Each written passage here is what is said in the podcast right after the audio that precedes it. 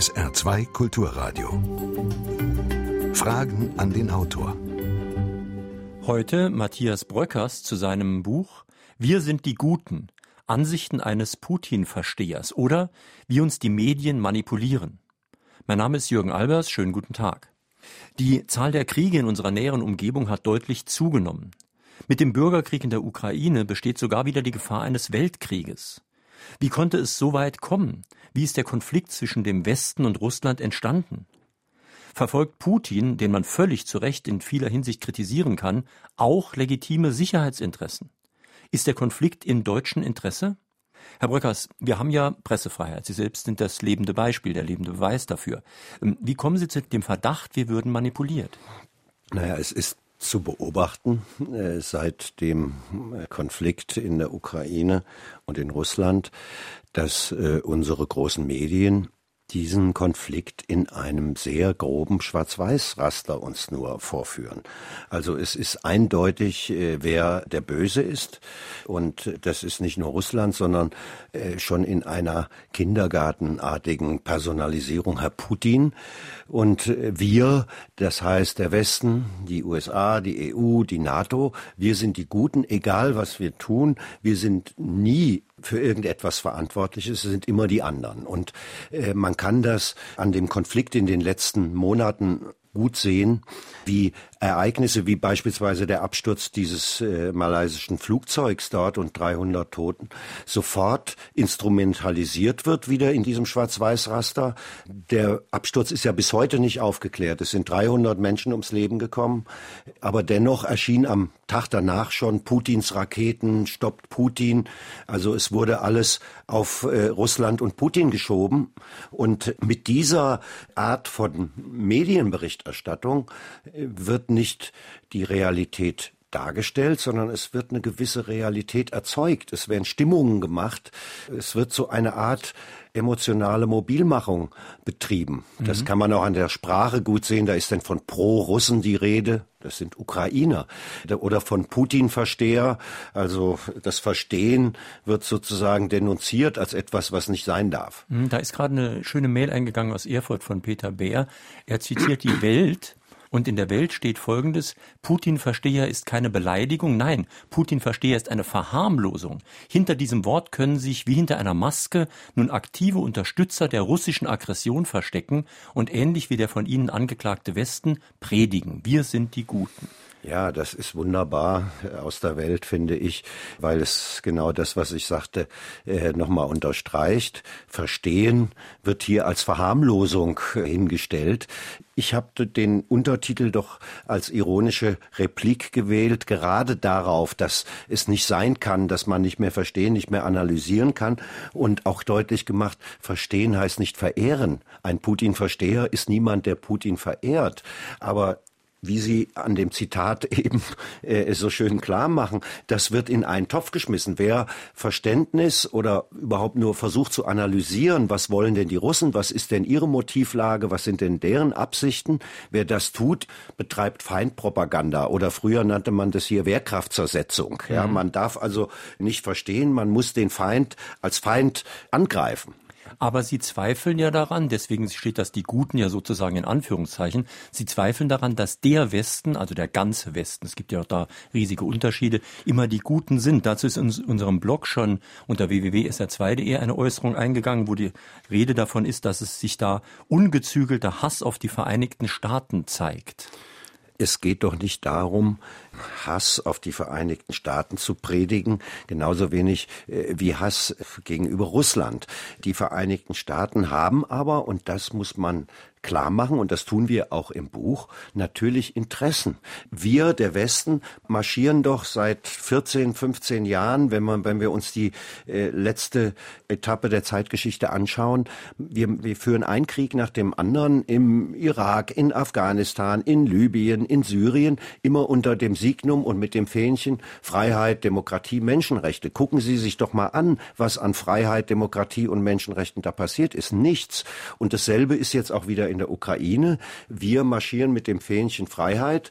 Dass da auf dem Maidan tatsächlich berechtigte Proteste stattfanden gegen ein korruptes, kleptokratisches Regime. Also ein Raubsystem. Äh, gegen äh, und für eine äh, zivilgesellschaftliche demokratische Reform. Das ist ja völlig unbestreitbar und unbestritten und diese Proteste muss man unterstützen. Meine These ist aber, die sind ein Stück gehijackt worden, sozusagen, für einen Machtwechsel.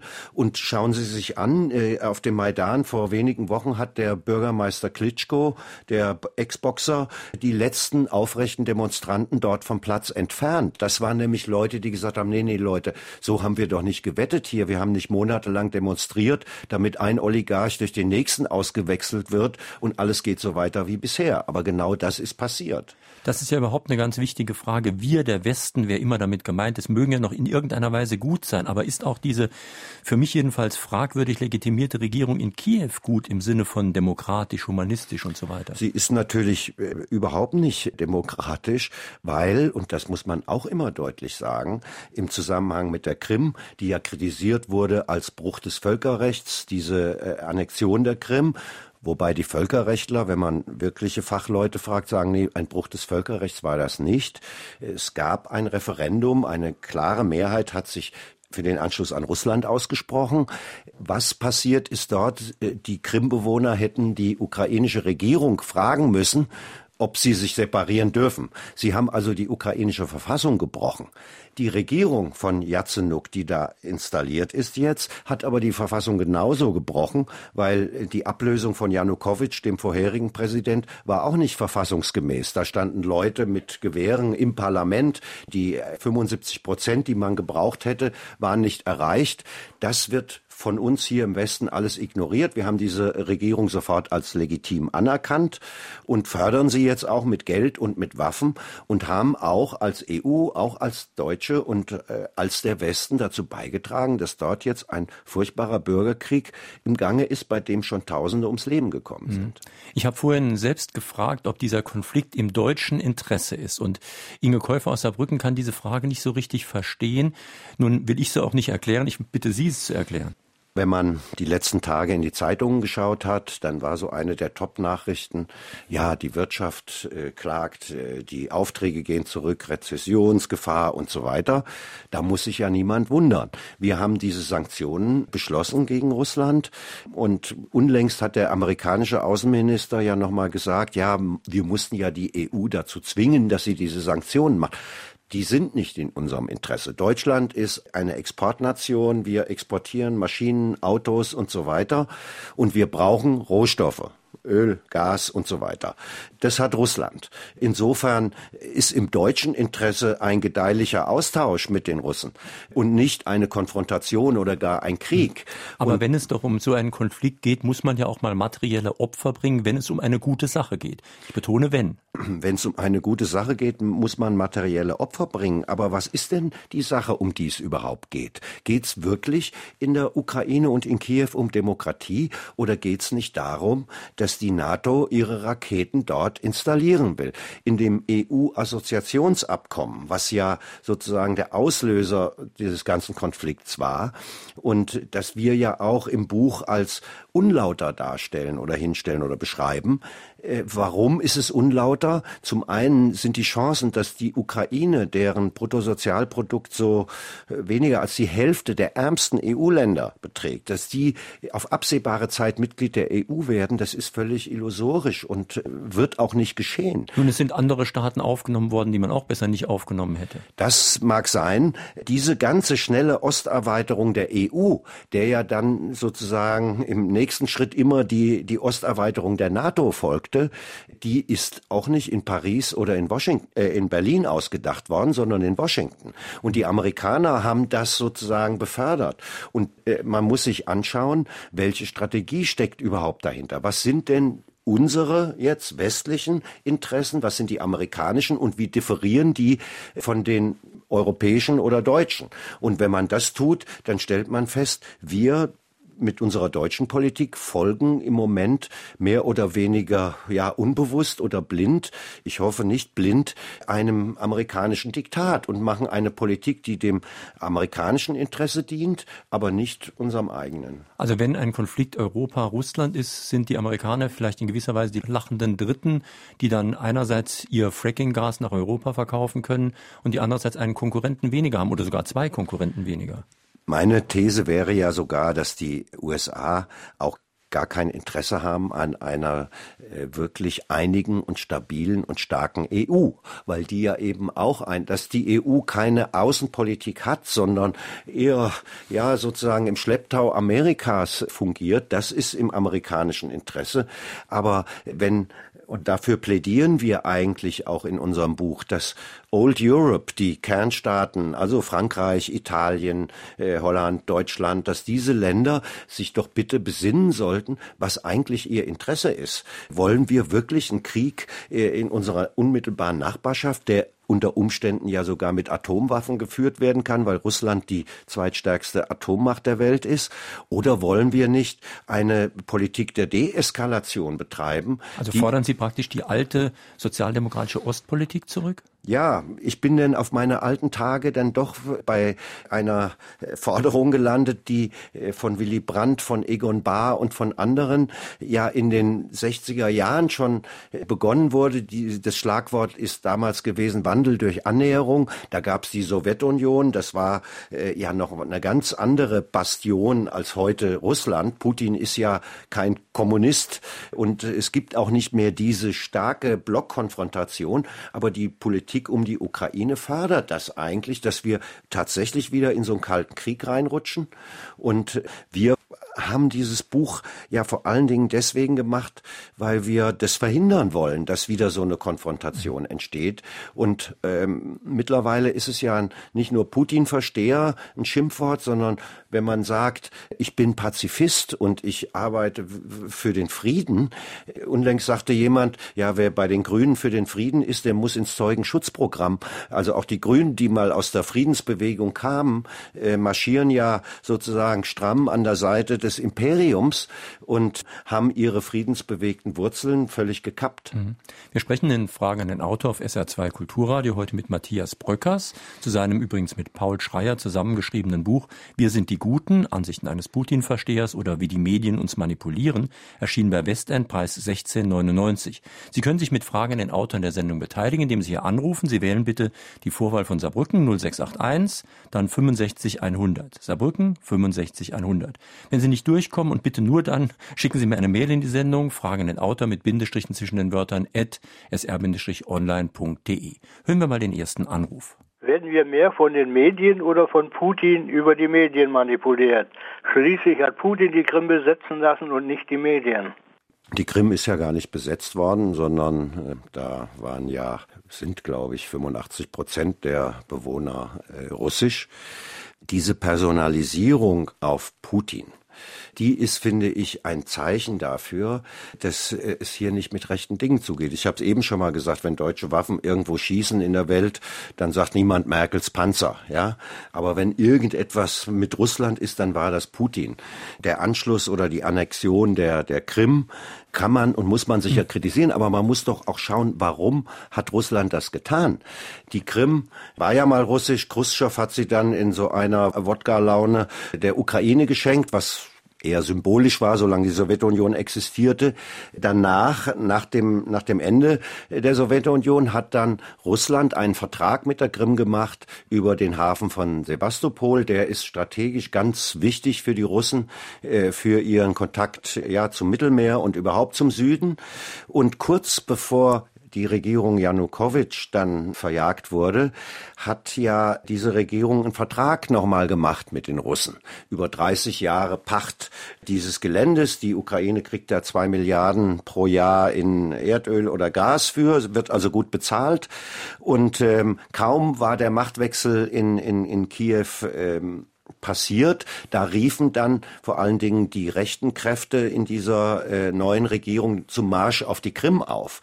Das konnte Russland nicht akzeptieren. Also dass jetzt dann in Zukunft die mhm. NATO ihren zweitwichtigsten Hafen dort unten kontrolliert, das war völlig klar, dass das nicht geht. Mit einer moderaten Regierung in Kiew hätte Russland überhaupt kein Interesse gehabt, da sich äh, die Krim einzuverleiben. Der Hafen ist das Entscheidende mhm. und darüber hatte man gerade einen Vertrag gemacht und jetzt drohte der Bruch des Vertrags. Das ist der, der Hintergrund dieser Krim-Annexion. Lassen Sie uns vielleicht noch ein bisschen genauer darüber sprechen. Sie sagten das eben mit den, dem Hafen der strategischen Seite. Ähm, als ich noch ein Kind war, da hatten wir die Kuba-Krise. Und meine Eltern haben Konserven gekauft, weil sie Angst vor einem Krieg hatten. Und damals haben wir alle und meiner Meinung nach sogar zu Recht gesagt, die Amerikaner haben völlig recht, die können sich das nicht gefallen lassen, dass die Russen Raketen direkt vor der Haustür stationieren.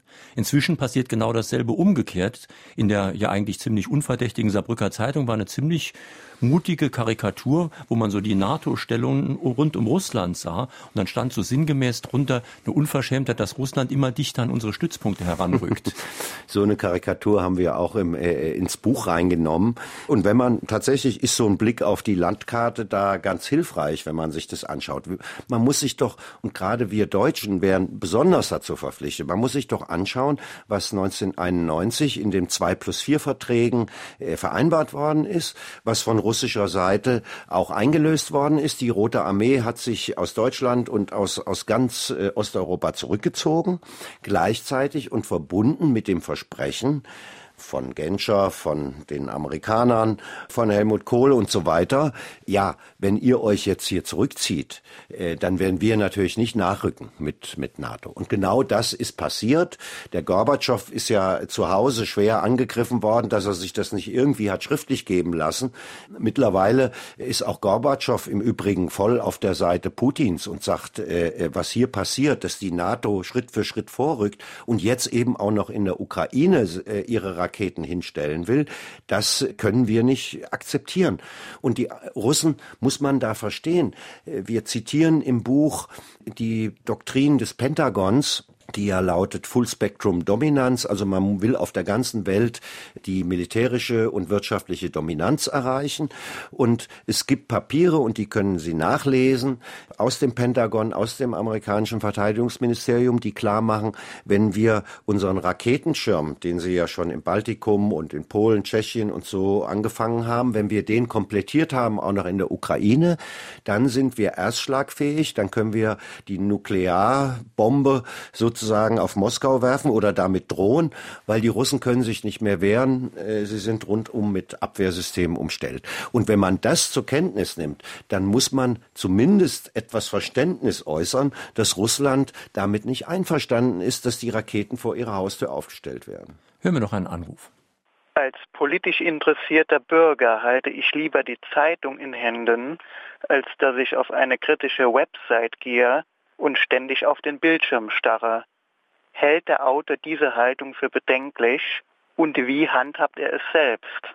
Ja, wie handhabt das auch Ihre Umgebung? Sie haben mir vorhin erzählt, dass aus Ihrer direkten Bekanntschaft und Verwandtschaft Leute da auch umgeschwenkt sind. Ja, einer der Auslöser, dass, dass ich das Buch jetzt äh, dann auch mit dem Kollegen Paul Schreier so sehr schnell gemacht habe, war ein Besuch äh, bei Verwandten mit meinem Bruder, Onkel, Tanten, die wir seit Jahrzehnten nicht mehr gesehen haben, die an die 90 sind und die gutbürgerliche katholische Leute, also unverdächtig äh, in jederlei Hinsicht, die dann beim, bei Kaffee und Kuchen irgendwann von sich aus anfangen und fragen, was hältst du denn da von dem Konflikt mit Russland und so? Man kann ja gar nicht mehr die Tagesschau anschauen, da wird ja nur noch zum Krieg getrommelt. Ich gehe jetzt ins Internet und informiere mich. Das sagten die 90-Jährigen. Und äh, da fuhr ich mit meinem Bruder nach Hause und sagte, du, hast du das jetzt mitgekriegt?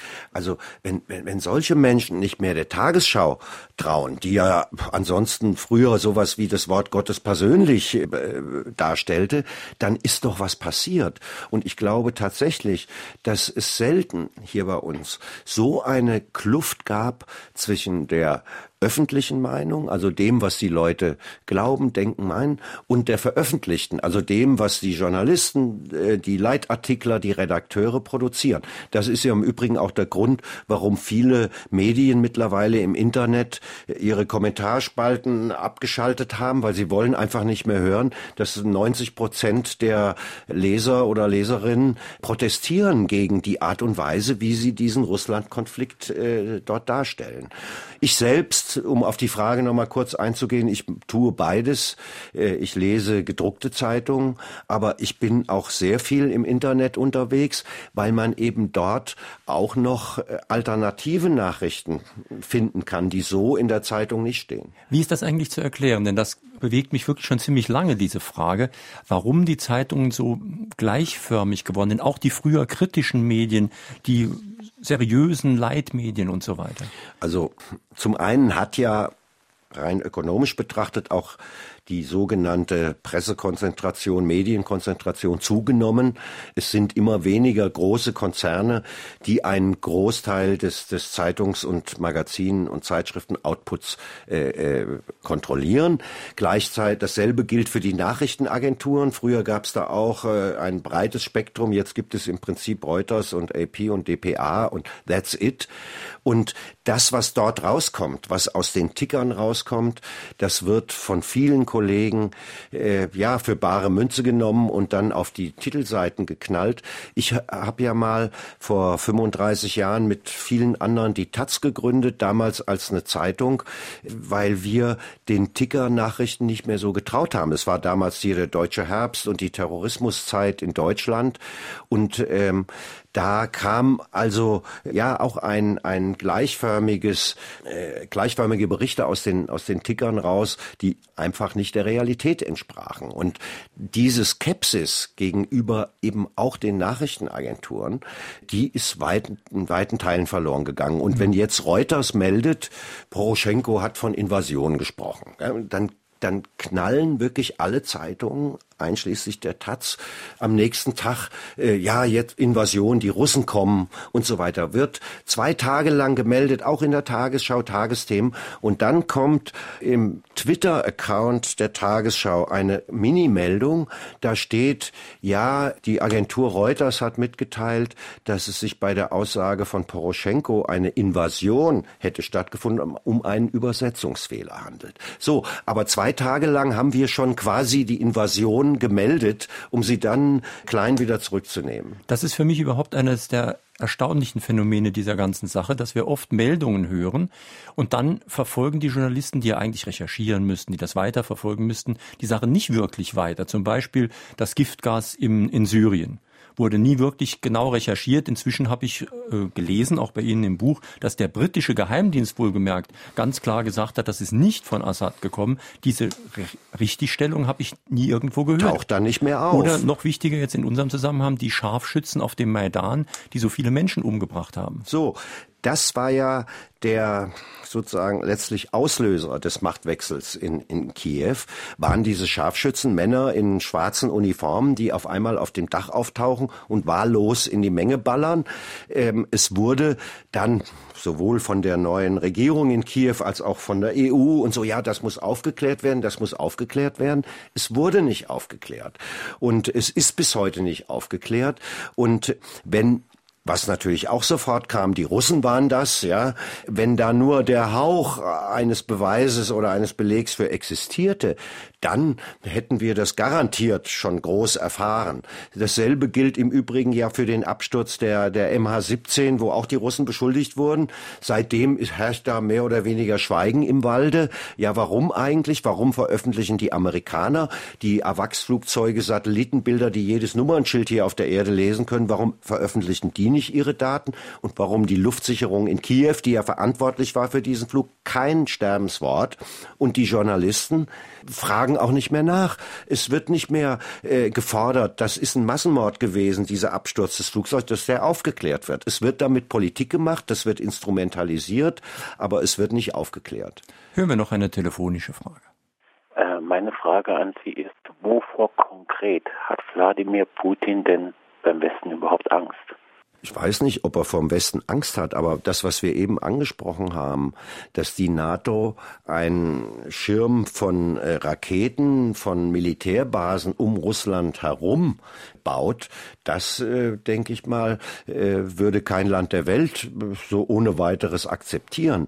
Und wenn man sich dann fragt, warum macht die NATO das, dann kommt man, wir haben es ja vorhin auch schon mal kurz erwähnt, auf die geopolitischen Fragen und Interessen. Russland ist nicht nur das größte Flächenland der Erde, Russland verfügt über ein Drittel aller Bodenschätze, aller bekannten Bodenschätze, Öl, Gas, Mineralien und so weiter. Und wenn ein Land wie die USA laut ihrer Doktrin die Full-Spektrum-Dominanz global anstrebt, dann muss natürlich dieser Rohstoffriese Russland unter Kontrolle gebracht werden. Und das ist das Interesse der USA. Und Putin wehrt sich da, wie ich finde, zu Recht gegen, weil er sagt, das sind die russischen Bodenschätze und die wollen wir vermarkten und verwerten. Man muss sich mal vorstellen, der Jelzin, Vorgänger von Putin, hatte Verträge gemacht mit den amerikanischen Öl Ölgesellschaften über die Exploration von Öl und Gas in Sibirien. Und die Amerikaner sagten, ja, Herr Jelzin, aber das ist so teuer, wenn wir da jetzt unsere Anlagen aufstellen. Das ist die Firma Halliburton von Dick Cheney, dem Ex-Vizepräsidenten. Das ist so teuer da und da müssen wir noch ein paar Rohre bauen bis zum Hafen und so. Also wir können dann die nächsten 25 Jahre nichts bezahlen für das Öl. Mhm. Und das hat Jelzin unterschrieben. Das müssen Sie sich mal vorstellen. Das heißt, äh, dann kam Putin äh, ans Ruder und hat gesagt, nee, das geht ja gar nicht und hat eine Steuer eingeführt, so dass also diese Bodenschätze Russlands äh, zumindest zum Teil eben auch der russischen Staatskasse irgendwie zugutekommen. Und seitdem, eigentlich schon seit längerer Zeit, ist Putin dann der Böse, weil er versucht, ja, eine eigenständige und autonome Politik zu machen. Und der Ölpreis, der dann explodiert, explodiert ist, der hat dazu geführt, dass Russland ökonomisch auch wieder halbwegs auf die Beine kam und wieder ein Player in diesem sogenannten Great Game ist, in dem seit 100 Jahren um die Rohstoffe und Bodenschätze der Erde gekämpft wird. Was ja ganz interessant ist, dass in Ihrem Buch schreiben, einerseits zitieren Sie Egon Bahr, der schreibt oder sagt, in der internationalen Politik geht es nie um Demokratie oder Menschenrechte.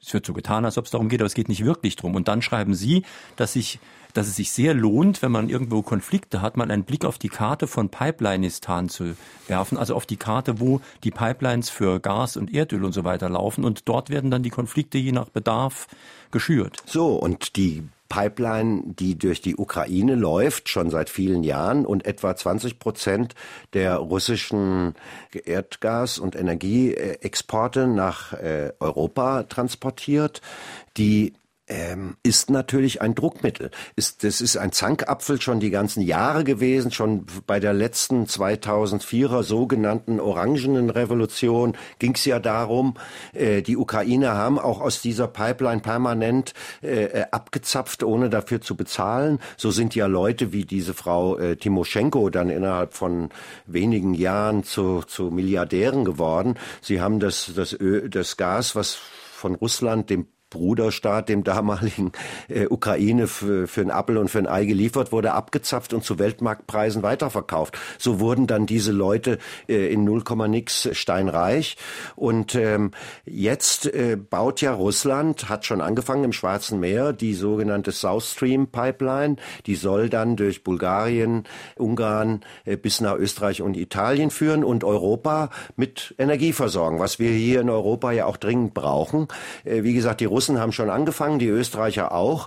Jetzt vor zwei Monaten fährt ein Armdrückerkommando der Amerikaner und des IWF nach Bulgarien und zwingt jetzt Bulgarien, diesen Deal abzusagen. Sie sollen ihre Pipeline da nicht bauen. Man will verhindern, dass Russland Öl äh, und Gas äh, in die EU verkauft. Und das ist ein völliger Schwachsinn, finde ich, wenn man die deutschen und europäischen Interessen anschaut. Stattdessen sollen, schlagen die Amerikaner ja vor, ja, sie machen mit Fracking jetzt äh, große Explorationen in den USA und schippern uns das dann nach Hamburg.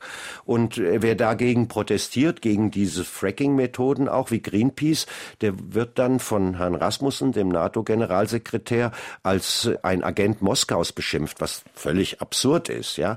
Und ähm, in dem Zusammenhang Zusammenhang ist also die Energiefrage und die Pipelines und wer kontrolliert wo welches Öl. Da haben wir auch zwei Kapitel im Buch, auch der Syrienkrieg, äh, der ja gerade wieder tobt oder immer noch tobt, hängt damit zusammen. Das äh, muss man sich anschauen, weil das sind die eigentlichen Interessen der Mächte die Energie und die, und die Rohstoffe zu kontrollieren. Und darum geht's. Und das ist allzu selten, finde ich, im Zuge des, der ganzen Berichterstattung des Konflikts hier irgendwo mal größer aufgetaucht. Stefan Embrich aus Saarbrücken fragt, das Erstaunliche an diesem Thema ist die Tatsache, dass fast ausschließlich Internetmedien und Blogs andere Meinungen vertreten. Wie ist das eigentlich zu erklären? Ja, es ist schon tatsächlich so, dass die, dass die großen Medien da im Einklang sozusagen berichten. Unlängst gab es doch diese sehr schöne Kabarettshow in der Anstalt, äh, wo die beiden Kabarettisten mal dargestellt haben, welche Herausgeber und welche Chefredakteure in welchen transatlantischen Vereinigungen, äh, ich nenne sie mittlerweile transatlantische Burschenschaften, äh, vertreten sind. Etliche dieser äh, Vereinigungen wie Atlantikbrücke, German Marshall Fund, Aspen Institut und so weiter. Und wenn man diese beeindruckende Liste sich anschaut, wo dann die Ressortleiter und die Chefredakteure und die Herausgeber eben in solchen Institutionen eingebunden sind, da muss man sich eigentlich nicht wundern. Und das, was der Hörer anspricht, dass also im Internet es noch einige Medien und, und, und Magazine und, und Journalisten gibt, die eben anders berichten. Also auf den Nachdenkseiten, auf Telepolis und so weiter. Man kann auch im Ausland sich umsehen. Ich gucke jetzt, wenn ich Nachrichten gucke im Internet, äh, mir die Amerikaner an, NBC und CNN und gucke dann Russia Today. Das ist auf beiden Seiten Propaganda und irgendwie in der Mitte kann man sich dann vielleicht seinen eigenen Reim machen. Mhm. Hören wir noch einen Anruf. Ich höre viel Radio und äh, die einzigen Sendungen, in denen ich Ähnliches gehört habe, das, was Sie äh, uns jetzt gesagt haben, das sind politische Satire-Magazine. Das sind Kabarettsendungen. Ich nenne da die Anstalt, ich nenne Namen wie Volker Pispers, Urban Priol. Würden Sie uns empfehlen, öfter mal solche Sendungen zu gucken, um etwas besser informiert zu sein? Auf jeden Fall. Und das ist aber eigentlich tragisch. Wir Journalisten, Sie, Herr Albers, sind ja auch einer, also unsere Branche ist ja eigentlich, wäre ja eigentlich dafür zuständig. Und dass jetzt die Kabarettisten, die Satiriker, die Komiker die Rolle übernommen haben, noch so ein Stückchen Wahrheit zu transportieren, das ist ja, da, da sind wir ja quasi wieder im Mittelalter, wo der Hofnarr auch dafür da war, dem Kaiser, dem sonst keiner was sagen durfte, vielleicht so durch die Blume und durch den Witz verkleidet irgendwie nochmal die Wahrheit zu präsentieren. Wenn der Kaiser unzufrieden war, wurde der Hofnarr geköpft. Das haben wir mittlerweile abgeschafft. Aber die zwei Kollegen von der Anstalt wurden ja dann jetzt auch verklagt von Josef Joffe, dem Zeitherausgeber und von dem Bittner, auch einem Zeitjournalisten, äh, weil sie da in der äh, Sendung mal klargemacht haben, das sind diese Leute, die folgen nicht, äh, ja, sozusagen den, den ethischen Ansprüchen des Journalismus, sondern die folgen einer Agenda und die ist vorgegeben eben von den Institutionen, in die sie eingebunden sind. Ist ganz interessant, dass bei dieser Sendung gerade im Blog, also unter www.sr2.de relativ viel los ist. Das passt genau zu der These, dass das im Internet mehr diskutiert wird als sonst wo. Da schreibt zum Beispiel Jürgen Engel jetzt, dass Joschka Fischer ja schon gesagt hat, dass die EU-Erweiterungspolitik ein unverzichtbarer Bestandteil der Sicherheit der Europäischen Union sei. Im Klartext meint jetzt Herr Engel, die Ausdehnung der NATO nach Osten wird vom Westen als eine Art vorauseilende Notwehr betrieben. Deutlicher kann man nicht sagen, wo der Ursprung des Ukraine-Konflikts zu suchen ist. Ja, würde ich zustimmen. Äh, und Joschka Fischer, äh, ja, ehemals äh, Ikone der Grünen, ist ja mittlerweile auch auf der Payroll von so einem transatlantischen Think Tank. Unlängst, ich habe sogar zitiert noch im Buch, es war gerade paar Tage vor Druckschluss, hat Fischer getönt, Putin will die Weltmacht. Also er tönt auch ganz eben in dieser Richtung. Und was die Sicherheitsarchitektur angeht, die hier angesprochen war in dem Zitat, Zitat, da würde ich genau das Gegenteil sagen. Wir brauchen eine Sicherheitsarchitektur hier, in die Russland eingebunden ist und nicht eine, die Russland konfrontiert.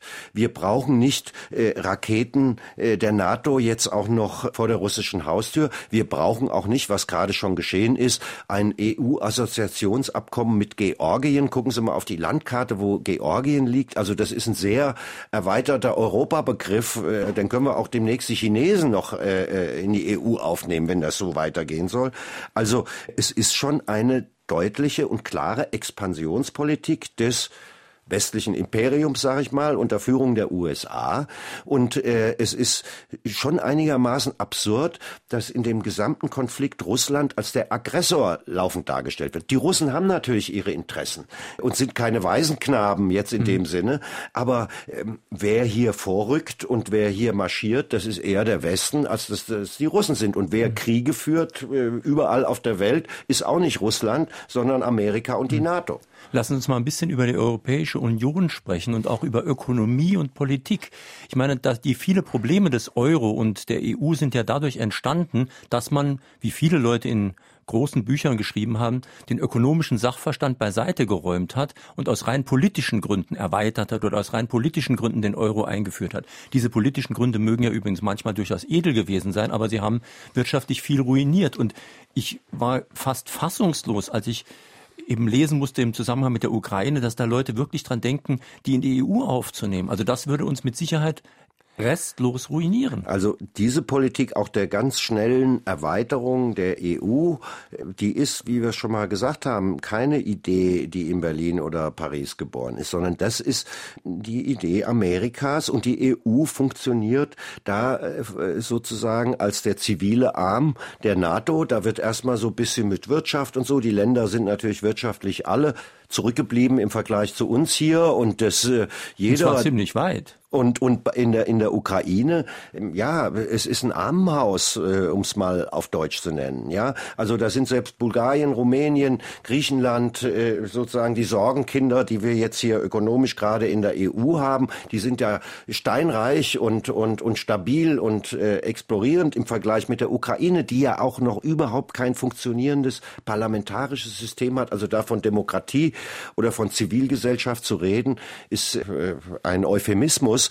Und, und die Forderung jetzt, ja, die EU müsse da jetzt äh, aktiv werden, die ist überhaupt nicht zu verstehen eigentlich, wenn man nicht im Hintergrund eben genau die amerikanischen geostrategischen Interessen sieht.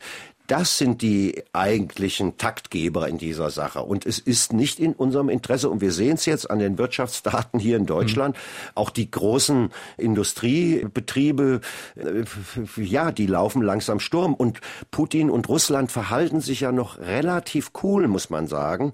Die letzte Sanktionsschraube, die da angezogen wurde, wurde von Russland nicht beantwortet. Also Russland hat da nicht neue Gegenmaßnahmen äh, gemacht.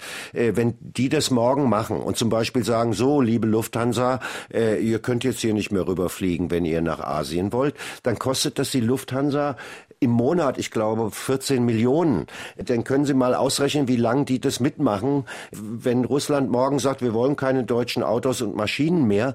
Ja, das schneidet uns ins eigene Fleisch. Und man muss sich wirklich fragen, äh, warum macht Deutschland das oder warum machen wir das mit und warum stellen wir uns nicht da mehr auf die Hinterbeine? Es geht ja nicht darum, jetzt anti-amerikanisch zu sein. Es geht darum, den Amerikanern klarzumachen, ihr Lieben, ihr mögt diese geopolitische Strategie Strategie haben, aber wir können da leider nicht mitgehen, weil wir schießen uns ins eigene Knie.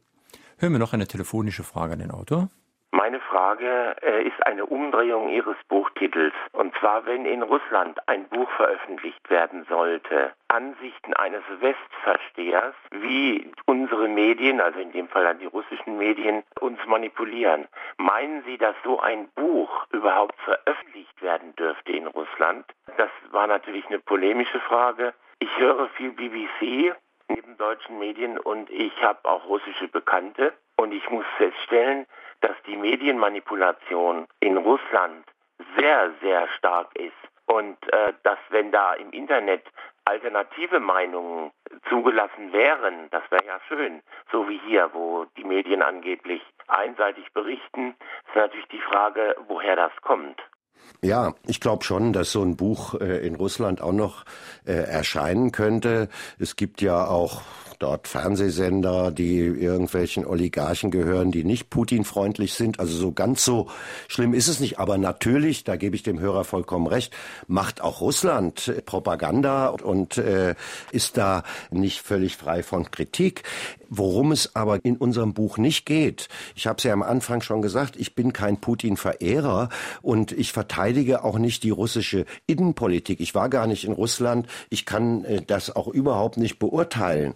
Was ich äh, nur sehe, ist, äh, wie wir hier einen Konflikt von westlicher Seite aus äh, schüren, dass in Russland äh, wahrlich nicht alles ähm, zum Besten steht, dass äh, Putin natürlich ein ja mehr oder weniger autokratisches Präsidialsystem dort sich geschaffen hat und dass man das kritisieren muss, das ist überhaupt keine Frage.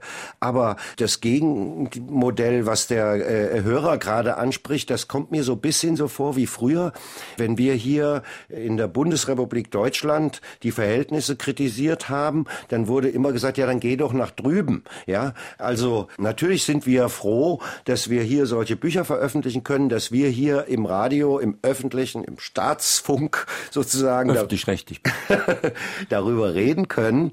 Aber es ist, und, und die Russen machen ihre Propaganda, völlig klar. Aber das ist doch kein Grund, hier mit der Kritik zurückzuhalten und zu sagen, ja, ja, das ist schon hier alles in Ordnung und die, die Russen sind ja sowieso ganz schlimm und äh, wir sind hier auf jeden Fall äh, die Besseren und deshalb ist alles richtig, was wir tun. Nein, es ist nicht alles richtig und ich finde, man muss dieser sozusagen Mobilmachung, die da auf emotionaler Ebene auch subtil läuft, der muss man widerstehen. Mhm. Lassen Sie uns jetzt noch mal ein bisschen konstruktiv werden. Dr. Bachmann aus Neunkirchen fragt, sollte man der Ukraine per Volksentscheid nicht den Status eines blockfreien oder neutralen Landes geben, wie Schweiz oder Österreich? Das würde ja Wa den Konflikt entschärfen. Warum ist das, ich habe mich schon oft gefragt, warum ist das eigentlich noch gar nicht irgendwie mal auf die Agenda oder auf den oder nur äh, in die Diskussion gekommen. Warum kann die Ukraine nicht, wie Österreich ja auch, Österreich ist in der EU, aber nicht in der NATO, blockfrei bleiben? Warum kann die Ukraine keine Föderation sein mit wegen mir vier verschiedenen Sprachen, wie es in der Schweiz ja auch üblich ist? Äh, warum kann da nicht, wie es in der Schweiz ja auch ist, wo der Appenzeller und der Mensch vom Genfer See auch kulturell völlig verschieden sind und trotzdem ist es unter einem föderalen Dach? Warum kann man so eine Lösung da überhaupt nicht äh, finden oder anstreben? Ja, meine Antwort ist, äh, ja, die ist nicht im westlichen Interesse. Es ist nicht das Interesse der USA, irgendwie eine blockfreie Ukraine zu haben. Es, äh, da wird dann immer gesagt, ja, wir müssen die aus dem russischen Einflussbereich oder Einfluss äh, herausnehmen. Da frage ich mich dann, also die Ukraine gehörte lange Zeit zu Russland, die die Zur Sowjetunion äh, zur Sowjetunion. Die Sprache, ukrainisch und russisch, sind überhaupt nicht verschieden. Wer das eine kann, kann quasi schon das andere. 50 oder 60 Prozent aller ukrainischen Bürger haben Verwandte in Russland und umgekehrt. Also die hängen ganz eng zusammen, auch kulturell. Warum muss, müssen wir als EU und als Westen dieses Land jetzt auseinanderreißen? Sie haben ja auch kein, wir beschreiben das in einem kurzen Kapitel, kein äh, gemeinsames nationales Narrativ. Die eine Hälfte im Osten äh, sagt, äh, Stalin hat den Faschismus besiegt und das ist sozusagen unser Held. Und die andere Hälfte äh, hält es mit Stefan Bandera, einem Faschisten, der mit der SS äh, auch sich am Judenmord beteiligt hat und äh, gekämpft hat dort in der Ukraine. Also wie soll da eine gemeinsame äh, Nationalerzählung zustande kommen? Das ist die ganz, ganz große Frage. Und äh, eigentlich würde es so, äh, würde es nur in einem sehr sehr föderalen Modell, was also den einzelnen äh, Teilen der Republik auch große Autonomierechte gibt, funktionieren. Mhm. Wir sprechen in Fragen an den Autor auf SR2 Kulturradio heute mit Matthias Bröckers zu seinem Buch Wir sind die Guten, erschienen bei Westend, Preis 16,99. Und drei, die sich mit einer Frage an den Autor an der Sendung beteiligt haben, bekommen das Buch demnächst vom Verlag, also von Westend, zugeschickt. Heute sind das Stefan Deves aus Nalbach, Karin Rigitz aus Sulzbach und Pascal Münch aus Stiering-Wendel in Frankreich. Hören wir noch eine Frage. Eine zu große Zahl der Deutschen denkt immer noch, dass in Russland der Sitz des Bösen sei. Das hat ja mal ein Politiker gesagt. Denken Sie an die Olympischen Winterspiele, wie man Putin niedergemacht hat, zum Beispiel, dass man Leute umgesiedelt hat wobei andererseits beim Braunkohleabbau schon viele Dörfer verschwinden mussten und noch verschwinden werden. Dazu kein Wort. Und die Kommentatoren, auch vom Fernsehen, malten und malen weiterhin ein sehr einseitiges Szenario. Und so frage ich die Autoren, sind wir wirklich die Guten? Naja, wir sind sie eigentlich nicht, ja, weil wir eben mit doppelten Standards operieren oder was was was was Sie gerade ansprechen. Ja, die also Teile von uns sind schon gut, also unser Grundbesetz, unsere Gewaltenteilung, viele andere Sachen, die wir haben, sind schon die, gut, die auch wollen im Vergleich. Wir auch ne? behalten ne? und die wollen wir auch verteidigen und die wollen wir auch gerne in anderen Teilen der Welt sehen. Die Frage ist aber, mit welchen Mitteln und mit welchen Methoden tun wir das? Und wir haben im Moment doch wirklich, äh, und was der Hörer gerade anspricht, da Olympische Spiele, äh, äh, da wurde in der Tat irgendwie das verwendet, um jetzt sozusagen Putin zu bashen. Gleichzeitig machen wir Fußball-Olympiade mit Katar, unsere Fußball-Weltmeisterschaft mit Katar, äh, wo Sklaven angeblich ähm, äh, umkommen, massenweise bei den Arbeiten, obwohl Herr Beckenbauer noch keinen gesehen hat da. Wir, wir sind verbündet mit Saudi-Arabien, wo, wo Frauen kein Auto fahren dürfen. Also da wenden wir unsere Standards, äh, die packen wir eher nach unten. Und jetzt, wenn es um Russland geht, da sind wir, halten wir unsere Werte hoch. Man muss doch sehen, dass jetzt Putin oder Russland kritisiert werden, weil sie äh, keine Christopher Street Day Parade von Homosexuellen in Moskau dulden und dafür sozusagen als Barbaren äh, abgestempelt, dann muss man doch sehen, dass das bei uns hier vor wenigen Jahrzehnten auch noch im Strafgesetzbuch stand. Und, und bei unseren Freunden in Saudi-Arabien wäre es auch. wäre es genauso verboten, dass das äh, eine gewisse Ungleichzeitigkeit auf der Welt herrscht und wir nicht hergehen können und sagen, ja, wir haben jetzt hier unser tatsächlich gutes, ja, parlamentarisches, rechtsstaatliches System und unsere sogenannten Werte. Und die implementieren wir jetzt eins zu eins auf den Rest der Welt. Das Mütterchen Russland da im hintersten Sibirien vielleicht noch ein Problem damit hat und dass es da vielleicht auch noch einige Jahrzehnte dauern könnte, bis sagen wir, Homosexualität genauso akzeptiert ist wie, äh, wie, hier bei uns. Das muss man doch akzeptieren und verstehen und darf jetzt nicht hergehen, weil die Russen da äh, die Sache noch anders sehen, sie als Barbaren, Untermenschen oder Reich des Bösen hinzustellen. Hier sind gleich mehrere Mails eingegangen, unter anderem aus Losheim, wo das TTIP-Abkommen angesprochen wird. Das hat auf den ersten Blick nichts miteinander zu tun, als das Freihandelsabkommen ja. Europa-USA. Aber auf den zweiten Blick hat natürlich diese angestrebte Freihandelsunion vielleicht auch mit diesem Konflikt was zu tun, weil das natürlich auch Teil einer allgemeinen Strategie ist. Genau, und ähm, wir schildern ja jetzt dann auch in einem Kapitel des Buchs sozusagen die andere Seite und fragen, ist es nicht für Deutschland anstatt zu einem Tippabkommen, äh, was denn auch noch unseren Rechtsstaat hier teilweise aushebelt mit irgendwelchen Schiedsgerichten, wäre es nicht mindestens so sinnvoll, äh, mit unseren kontinentalen Nachbarn, sprich mit Russland und auch mit China, äh, Wirtschaftsabkommen äh, zu schließen? Unlängst im Frühjahr war der chinesische äh, Präsident in Duisburg. Da fragt man sich, was macht er da? Duisburg ist der größte europäische Binnenhafen. Und er hat einen Zug begrüßt, der Präsident da, der aus China gekommen war, mit Waren, die dann von da aus äh, verschippert werden und äh, hat angekündigt, ja, äh, wir bauen da ein Hochgeschwindigkeitssystem aus. Die Chinesen haben in den letzten fünf Jahren, ich glaube, 10.000 Kilometer ICE-Strecken äh, gebaut in ihrem Land. Also die machen das in Windeseile. Und das scheint mir doch viel interessanteres Projekt zu sein, langfristig für Deutschland und für Europa äh, sich mit der künftigen Wirtschaftsmacht Nummer eins, das sind die Chinesen, mit dem Rohstoffriesen dieser Welt, das sind die Russen, äh, in eine Linie zu begeben. Die neue Seidenstraße nennen das die Chinesen, äh, wo wieder Handel und Wandel getrieben werden soll. Wir haben noch Zeit für einen Anruf. Ich weiß, dass also bei Botschaften gibt es Militärattachés, Kulturattachés. Und von diesen Personen hört man nichts. Es wird also praktisch nur die Welt erklärt von Journalisten bei solchen Konflikten. Und ich möchte mal wissen, was diese staatlichen Vertretungen in diesen Ländern äh, tun und äh, inwiefern die die Öffentlichkeit informieren. Das war's. Dankeschön. Kann ich nichts zu sagen. Die so arbeiten ja auch wahrscheinlich eher indirekt über Journalisten, über genau, Nachrichten. Oder ich habe doch das schöne Zitat zum Eingang des Vorworts im Buch.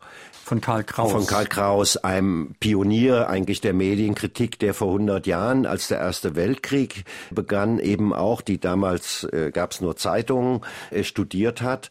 Und äh, Karl Kraus schreibt da, wie wird die Welt regiert und in den Krieg geführt? Diplomaten belügen Journalisten und glauben es, wenn sie es lesen.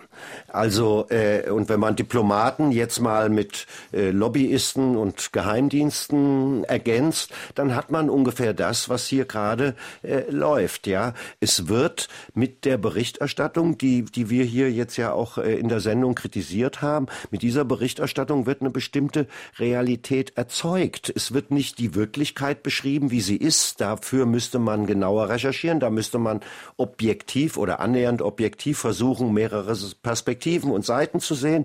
Nein, es wird eine Realität produziert und auf dieser Basis stürzt ein Flugzeug ab, es wird Putin zugestimmt, dann werden Sanktionen gemacht. Also dann wird ganz konkrete Politik auf auf Basis dieser konstruierten Realität gemacht. Und das ist fatal. Und Sie erwarten jetzt eigentlich von Journalisten, dass sie mehr genauer hinsehen, nicht so sehr voneinander abschreiben, sich nicht einem Wording, also einer vorgegebenen Sprachregelung beugen, sondern das schreiben, was sie für richtig halten. Und andererseits erwarten Sie, wenn ich das richtig verstanden habe, von der Politik in Deutschland, dass sie deutsche Interessen, das ist gar nicht nationalistisch gemeint, sondern wirklich einfach unsere Interessen ein bisschen mehr berücksichtigt und vielleicht zurückkehrt zu Werten einer alten sozialdemokratischen Außenpolitik. Ich hätte nicht gedacht, das jemals sagen zu müssen. Ja, na, aber man muss doch sehen, das, was Brandt und Bahr und Co. gemacht haben, äh, mit Ich bin aus Berlin, äh, Passierscheinabkommen und so kleine Schritte der Annäherung, damals im Übrigen auch schon gegen den Willen der Amerikaner. Die wollten ja eher auch das konfrontativ halten. Und diese Art von Politik, wozu hat sie geführt? Sie hat genau vor 25 Jahren dazu geführt, dass Deutschland wiedervereinigt wurde, ohne dass da ein Tropfen Blut floss, dass die Mauer gefallen ist. Also das ist eine visionäre Politik, die wirklich im Interesse damals der äh, BRD und der DDR-Bevölkerung, also der Deutschen war. Und ich finde, dahin müssen wir wieder zurück. Und die ganzen alten Fahrensmänner, Sie haben den Bar zitiert, auch noch einige andere, Gorbatschow, selbst Helmut Kohl, die stehen ja im Moment eher kopfschüttelnd da und sagen, was macht ihr hier eigentlich für eine Ostpolitik? Und deshalb komme ich am Schluss dann dazu zu sagen, lasst uns diese alte visionäre Politik wiederbeleben. Ich habe vorhin schon gesagt, Ihr Buch ist inzwischen ziemlich weit oben auf den Bestsellerlisten. Sie kommen gerade aus Frankfurt, von der Frankfurter Buchmesse. Wie waren denn da so die Diskussionen? Kommen Sie da gut an oder werden Sie eher scharf kritisiert? Ach, natürlich werde ich kritisiert. Äh, Sie haben ja eingangs das da auch zitiert aus der Welt. Ja, da wird natürlich draufgehauen. Man darf Putin nicht verstehen. Jedes Verstehen ist Verharmlosung. Bei der Buchmesse habe ich jetzt gerade diskutiert am, am Dienstagabend mit dem ARD-Tagesschau-Chefredakteur äh, Gnifke im NDR über die Kritik, der Programmbeirat der ARD ja äh, geäußert hat, dass die und wo die ARD-Berichterstattung wahrlich nicht gut abgeschnitten hat. Der Herr Gnifke hat dann, äh, ja gut, wie jeder Vorgesetzte das vielleicht machen muss, erstmal seine Angestellten von Korrespondenten verteidigt und die würden das alles prima machen. Ähm, aber im Großen und Ganzen bin ich da äh, sozusagen äh, auch gegen, gegen die Wand gelaufen mit, mit der Kritik. Das war in Frage an den Autor auf SR2 Kulturradio Matthias Bröckers zu seinem Buch Wir sind die Guten, Ansichten eines Putin-Verstehers oder Wie uns die Medien manipulieren, erschienen bei Westendpreis 1699. Die Sendung, die Sie gerade gehört haben, finden Sie morgen auch im Internet als Podcast, können sich dann runterladen, bei sich speichern und nochmal beliebig anhören. In unserem zweiten Podcast-Angebot, dem Klassikerfach von Fragen an den Autor, kann ich Ihnen mehreres empfehlen. Ich habe neu eingestellt, auf Wunsch eines Hörers übrigens, von 2009 Albrecht Müller, Meinungsmache. Ich ich kann Ihnen aber auch empfehlen von 1989 Herbert Riel-Heise Bestellte Wahrheiten oder von 2011 Gerd Bosbach Lügen mit Zahlen können sich noch mal ein bisschen Hintergrundwissen verschaffen. Die Diskussion hat schon ziemlich heftig begonnen im Internet-Diskussionsforum unter www.sr2.de. Auf SR2 folgt gleich das Konzert. Am nächsten Sonntag ein Kommunikationsforscher, Professor Dr. Bernhard Pörksen, zu seinem Buch Kommunikation als Lebenskunst, Philosophie und Praxis des Miteinanderredens. Da geht es eben darum, dass wir praktisch immer kommunizieren, ob wir wollen oder nicht. Und ist bessere Kommunikation jetzt erlernbar in der Ehe, im Beruf, natürlich auch in politischen Gruppen und damit sind wir wieder bei unserem heutigen Thema. Wie übt man Kritik, ohne andere zu verletzen? Ist Miteinander reden eine Lebenskunst? Das also am kommenden Sonntag in fragenden Autor Dr. Bernhard Pörksen, Kommunikation als Lebenskunst. Schönen Sonntag wünscht noch Jürgen Albers.